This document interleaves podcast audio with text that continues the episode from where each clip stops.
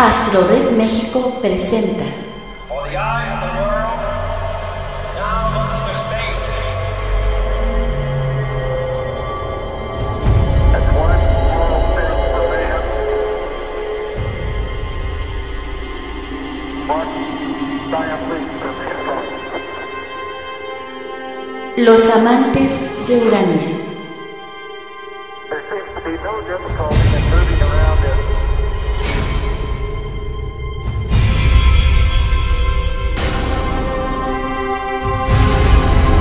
Un podcast de astrónomos aficionados para el mundo.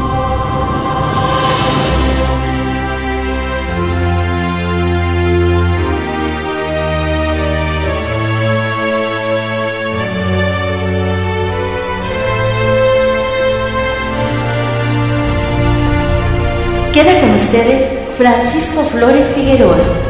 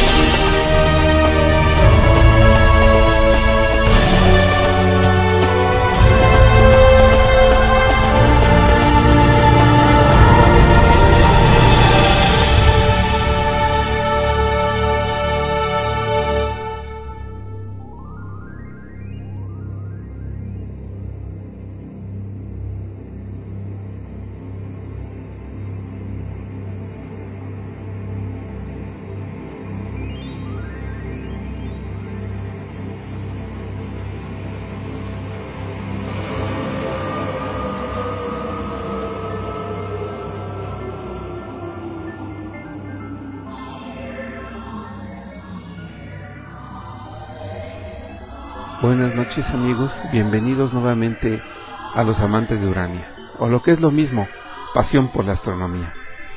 Yo soy su amigo Francisco Flores Figueroa, conductor de este programa, quien les agradece su atención y les invita a quedarse los próximos 25 minutos para escuchar algo que seguramente les va a gustar. Y eh, recuerden que esta noche de viernes eh, 12 de agosto eh, tenemos la lluvia de estrellas perseidas. Ya cerca a la madrugada del día 13, que es el sábado, eh, vamos a tener esta oportunidad de observar este espectáculo que nos brinda la naturaleza. A todos los que quieran eh, quieran este, ver esta espectacular lluvia de estrellas, pues en primer lugar pues debe de haber cielo porque creo que hay lluvias generalizadas en todo el país y pues quien tenga la suerte de tener un cielo despejado puede salir eso de las 2 de la mañana y empezar a observar este espectáculo. El- la constelación de Perseo aparece más o menos como a las 3 de la mañana, pero de las dos- desde las 2 de la mañana podemos observar el horizonte noreste para, para empezar a percibir los destellos de estas, es- de estas estrellas fugaces. Bien amigos, después de este comentario de la lluvia de estrellas perseidas, demos inicio a nuestro programa de hoy. Esta noche les tenemos una entrevista más, una plática muy interesante sobre arqueostronomía. Bien amigos, pues comencemos con esta entrevista con una amante de Urania más, miembro de nuestro grupo de reuniones de astronomía aquí con nuestra buena amiga Ada en astronomía educativa. Ella es Georgina Briviesca Nieto, pedagoga y actualmente está haciendo su maestría en arte prehispánico. Pero dentro de esta maestría de arte prehispánico, ella refiere mucho a la astronomía porque nuestras culturas prehispánicas tienen una una fuerte relación, ¿verdad? La, la historia la historia del arte prehispánico tiene una fuerte relación astronómica, ¿verdad, Georgina?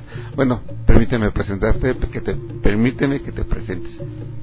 Sí, es, Eh, yo estoy haciendo actualmente tesis de, de maestría en la UNAM, en el Instituto de Investigaciones Estéticas, y el tema de, la tesis se relaciona directamente con los astros. Eh, estoy trabajando con un corpus de 10 códices eh, en los cuales hay representación de eh, los cielos.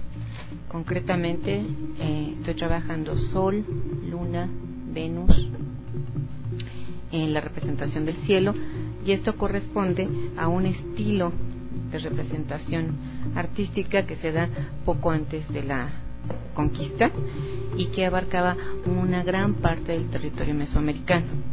Eh, me refiero a lo que se conoce como tradición mixtecapla. Qué interesante. Y dinos, eh, ¿qué has encontrado en este, en esta búsqueda de información sobre el arte prehispánico eh, relacionado con la astronomía?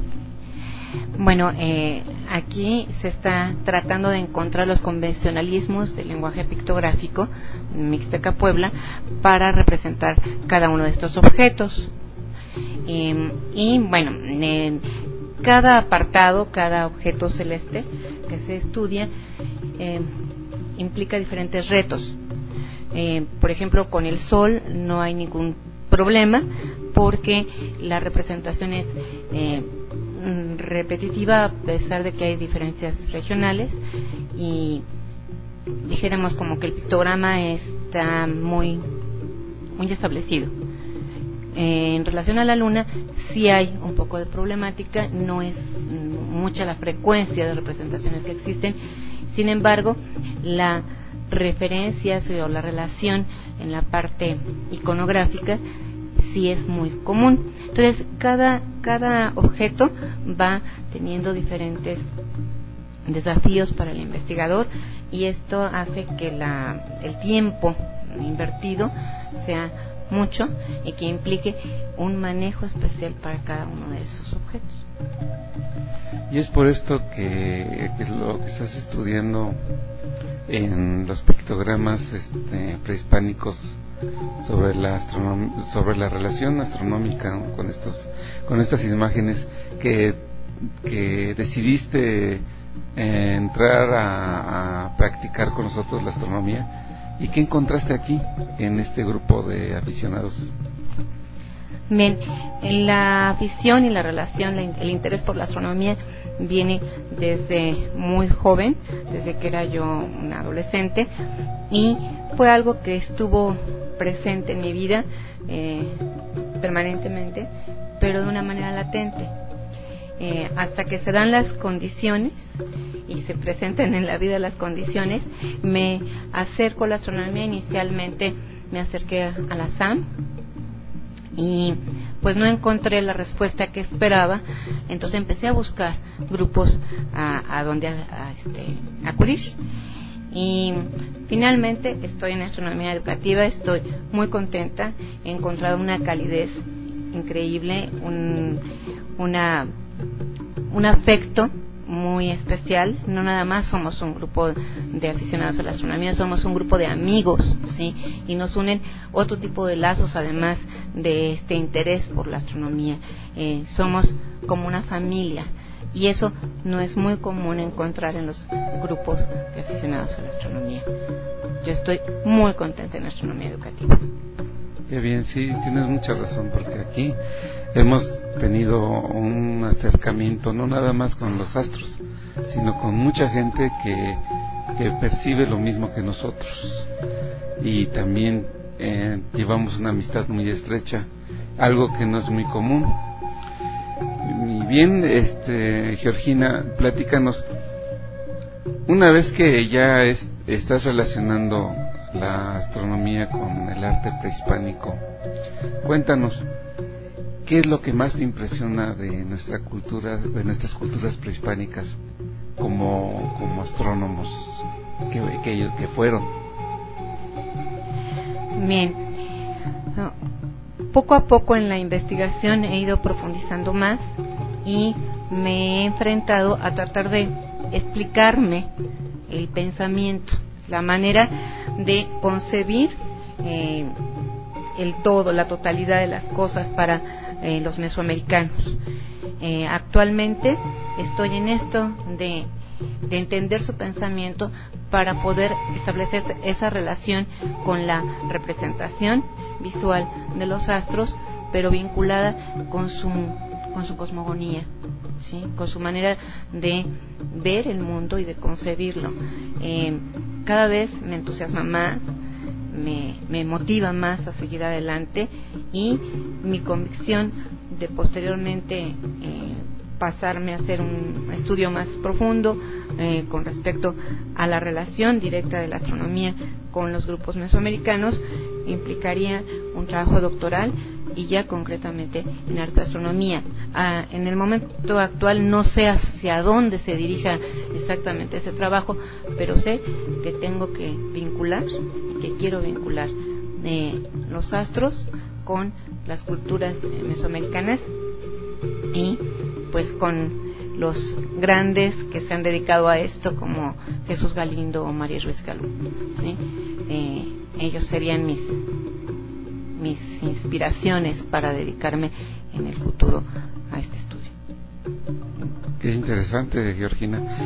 Y bueno, ya que mencionas a nuestros, eh, a las personas que estudian la arqueastronomía de forma profesional, como es el, doctor Jesús Galindo, ¿tú qué piensas? ¿Vas a, crees tú poder aportar algo más con esto que estás haciendo? ¿Aportar algo que, que no han hecho los demás? ¿Tienes alguna idea de que tienes algún proyecto o alguna idea de que hay algo que los demás no han visto que tú sí has visto en, en esta relación entre las, el arte prehispánico y la astronomía? Sí, mira, creo que creo que sí puedo encontrar algo. Eh, ahorita tendría que detenerme en cuanto a lograr los objetivos y las metas de esta tesis concretamente que es ver el cielo dentro de la Federación Mixteca Puebla. Pero a la hora de hacer esta investigación han surgido estas inquietudes astronómicas y las tengo como que eh, pinceladas, como que eh, preformuladas para que una vez que termine el, el, el proyecto de maestría pasarme a la parte eh, doctoral y ya consultando con estos especialistas comentarles estas inquietudes que a partir de esta investigación he encontrado y que ellos me orienten hacia dónde seguiría. Pero sí, sí creo que he encontrado algunas relaciones eh, concretamente plasmadas en la parte este, pictográfica que pueden que pueden aportar algo. Pueden aportar nueva información sobre el cómo veían la astronomía, nuestras culturas, qué tan importante era para ellos. Sabemos que fue muy importante, que fue eje de su de la vida cotidiana, ¿no? Lo hemos visto a través de todo lo que nos presentan nuestros compañeros que trabajan en esto de la astronomía, como Rafael Ángeles, que espero que llegue por aquí para ver que si nos llega llega por aquí, ya no tarda, esperemos que llegue para que le preguntemos un poquito más sobre estos temas, ¿no? ¿Qué te parece lo que hace Rafael Ángeles? ¿Tú conoces su trabajo? Sí, sí lo conozco. Eh, es una persona muy preparada, muy preparada en muchos sentidos. Está ahorita especializándose más todavía en, en, esto de ser una afición, ahora va a ser ya una profesión para él y es un amante como yo de, de, del pasado del México antiguo y como que siempre hay una conexión entre las personas que nos dedicamos a esto, además de la astronomía, este, hay una, una conexión que luego, luego se establece ¿sí? Entre, este, entre nosotros.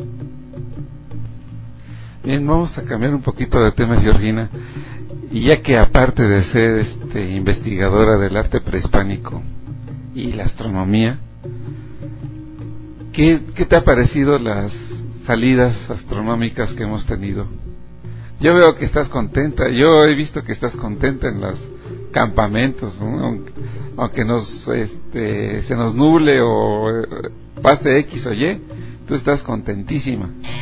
Dime, cuéntanos, que, que, ¿cómo has vivido estos, estas salidas? Como una experiencia increíble porque es la posibilidad de eh, comprobar lo que leemos, estudiamos, comentamos, referimos en nuestras reuniones, pero verlo en vivo, ¿no?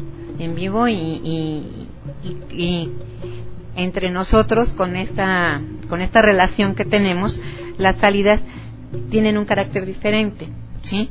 Eh, compartimos eh, todo lo que nos puede llegar a emocionar, a enseñarnos unos a otros, a, intercambiar eh, experiencias.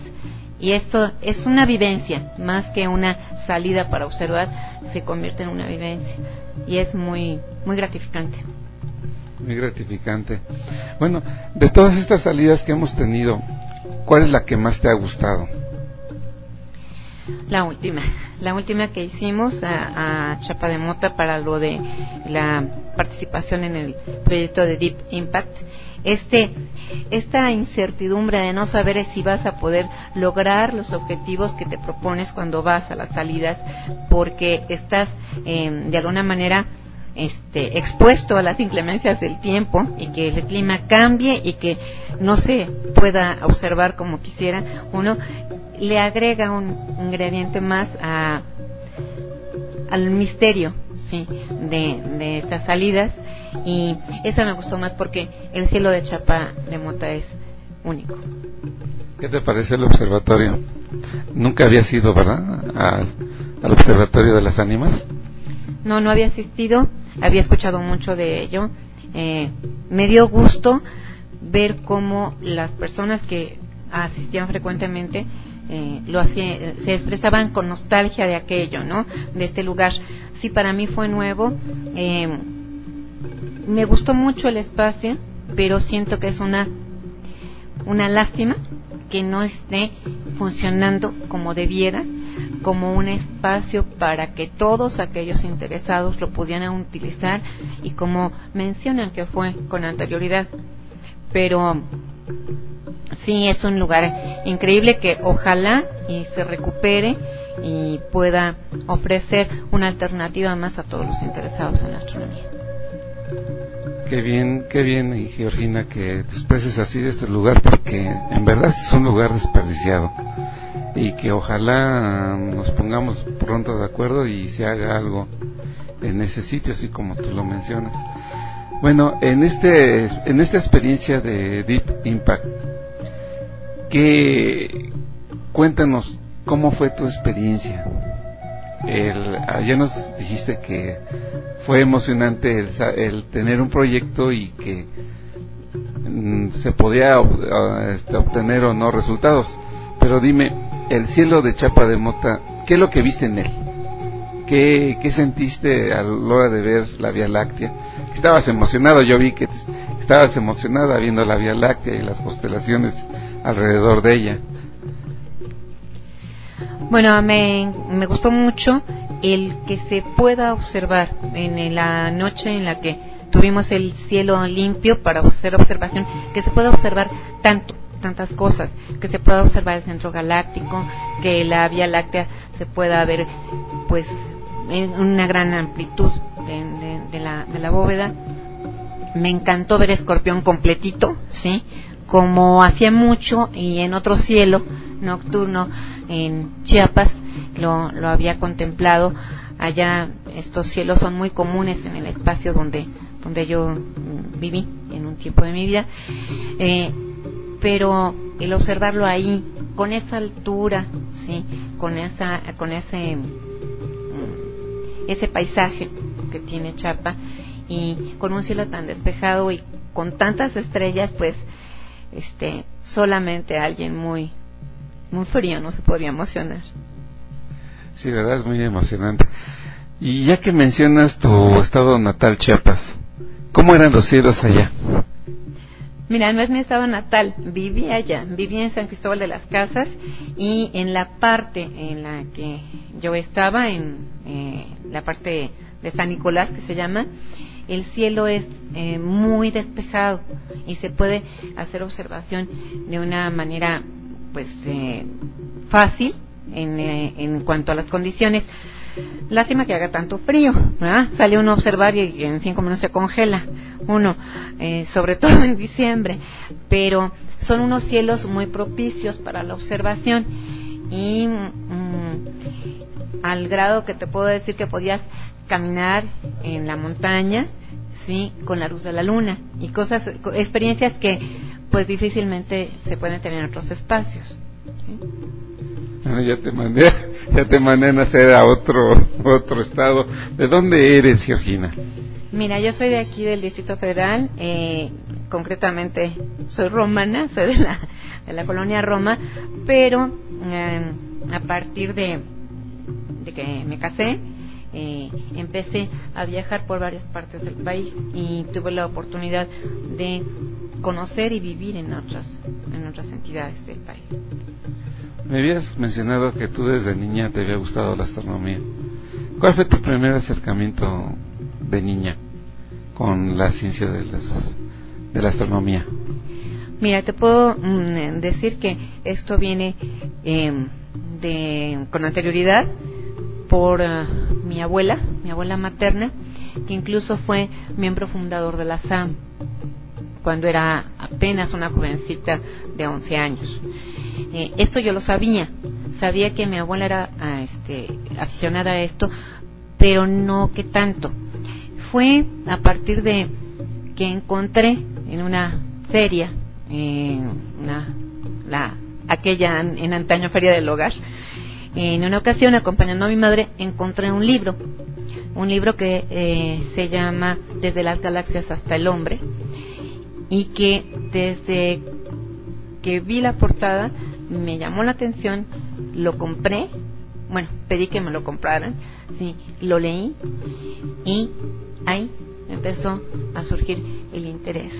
Y poco a poco en la vida se volvió a presentar y se volvió a presentar la oportunidad y empecé a leer, compré un telescopio, luego me lo robaron, ¿verdad? Pero compré un telescopio, empecé a hacer mis pininos en, la astronomía, eh, fui hacia el grupo de astronómico de Guadalajara, de Jalisco, y a las salidas que hacía, a las conferencias que hacía, pero bueno, esto ya, ya era mamá y de- ya tenía hijos y demás, pero poco a poco es algo que ha estado presente en mi vida desde muy temprana edad. Y dime, y dime, este, ¿necesitaste un telescopio para iniciarte en la astronomía? Ay, al principio no. Al principio esta, este acercamiento a ese espacio con las conferencias y la lectura de libros y es un acercamiento intelectual. Eh, pero llega el momento en que necesitas hacer observación, necesitas conectarte con, con el cielo y necesitas un aparato. Sí, si quieres continuar en, en esto, sí, sí lo requiere.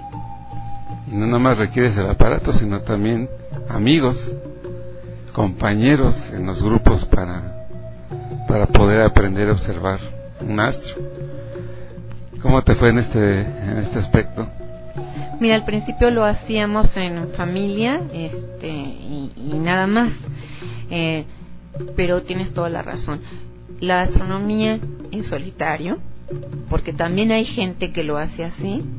La astronomía en solitario no se comparte y un conocimiento y una experiencia que no se comparte es una experiencia un poco falta de. Estéril. Sí, estéril porque aunque lo hagas en solitario y en algún momento lo difundas, ¿sí? O en algún foro lo difundas, pues es muy individualista, ¿sí? Y la astronomía es compartida, es compartida con otros que piensan, sienten y tienen ese mismo interés y ese mismo gozo y ese mismo espíritu que tú y que de los cuales puedes aprender y a los cuales también les puedes enseñar. Entonces, bueno, ahí está la parte de pedagoga, ¿no? Esta experiencia de, de- del aprendizaje compartido y, y mucho más em, constructivo, ¿no? Ahora que estás hablando de pedagogía, bueno, este, ¿qué opinas de nuestros de nuestros niños mexicanos. ¿Qué les recomendarías, si es que nos escuchan niños, qué les recomendarías a los niños para que se acerquen a la ciencia, para que le pierdan el miedo a, a, a las matemáticas, que le pierdan el miedo pues a la ciencia en general? Yo creo que ese es un reto que tenemos nosotros los astrónomos aficionados. Tenemos el, el reto de divulgar, ¿sí? Divulgar la astronomía. Eh, los niños son curiosos por naturaleza, tienen una capacidad de asombro eh, que no que no debemos eh, opacar ni limitar de una manera natural. Entonces esto es hay que aprovecharlo, hay que aprovecharlo para que aprendan ¿sí? a observar en el cielo.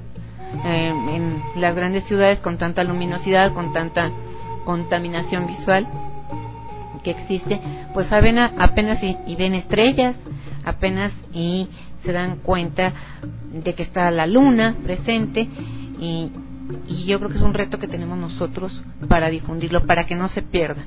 No es tanto que, que no les guste, ¿sí? es que a lo mejor no lo conocen, porque incluso aunque en, en los libros de texto, si nos vamos a educación básica y a primaria, viene esto de orientarse, pues muchas veces los que menos se saben orientar, sí, identificar los puntos cardinales son los maestros en titulares de grupo.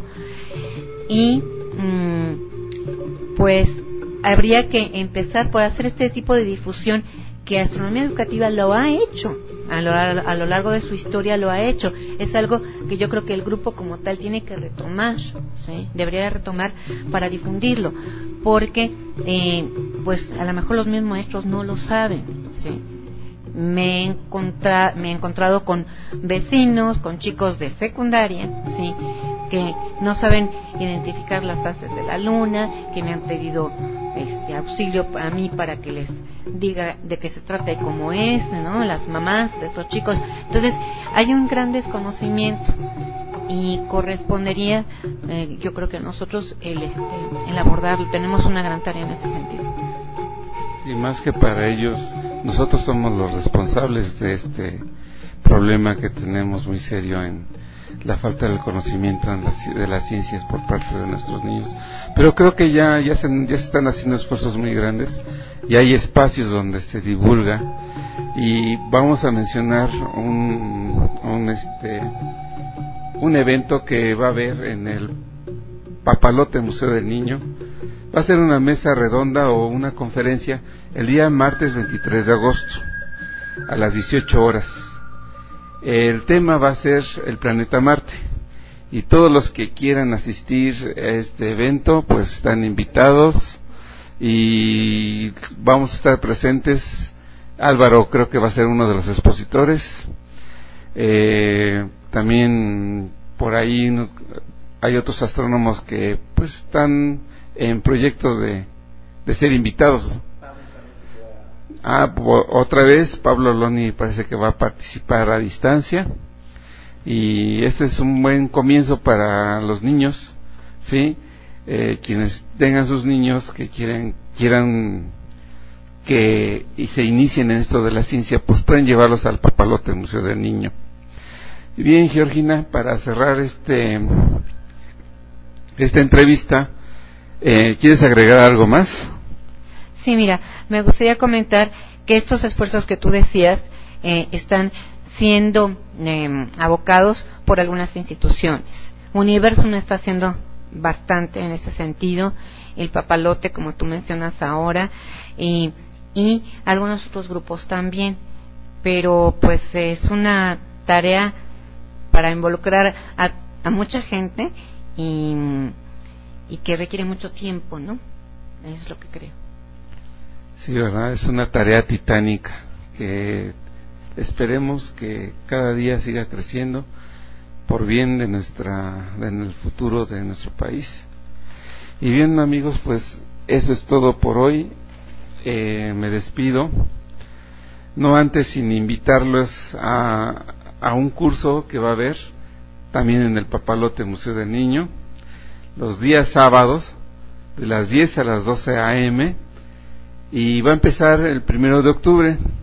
Es un curso especialmente para niños. y va a ser eh, encabezado por Álvaro Rodríguez Carrera, titular de Astronomía Educativa. Un buen, un excelente curso porque ya he visto a Álvaro exponer y es una persona bastante, bastante buena en esto de la divulgación de la ciencia. Y bien, amigos, pues eso es todo por hoy. Eh, me despido, Georgina. muchas gracias por haber estado con nosotros. Muchísimas gracias. Y esto de el programa de Radio Cosmos y la, la comunicación a distancia de los amantes de la astronomía es genial. Bien, amigos, eso es todo por hoy. Muchas gracias. Nos oímos en la próxima. Esto fue Los Amantes de Orania.